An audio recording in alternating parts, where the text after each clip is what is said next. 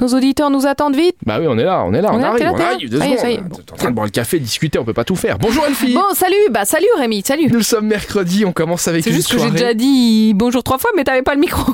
Bah, c'est ça, bah, il faut attendre, il faut attendre. Si, si on parle micro mais la fermé, lumière ça ne était sert à rien. rouge, mon chou. Hein. La lumière était rouge, mais parce qu'il Mais faut oui. que j'appuie deux fois sur le bouton, c'est pour Ah ça. bah oui, bah si Regarde, moi tu c'est- mets la lumière rouge, je parle. On m'a dit, Elfie, elle raconte tellement de conneries à l'antenne, on va mettre une double sécurité. Il faudra que t'appuies deux fois sur le bouton pour que ça passe. Donc, moi, Ok. Bon. j'obéis. Hein.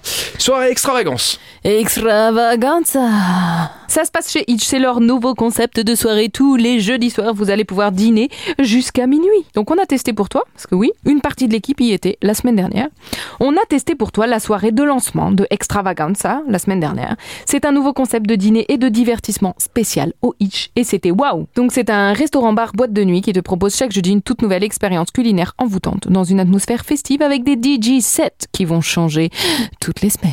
On termine avec une soirée musicale à la bougie. Ça s'appelle Candlelight Luxembourg. Euh, Pour ceux qui voyagent un petit peu, vous en avez sûrement entendu parler dans d'autres grandes villes d'Europe. Ça débarque au Luxembourg.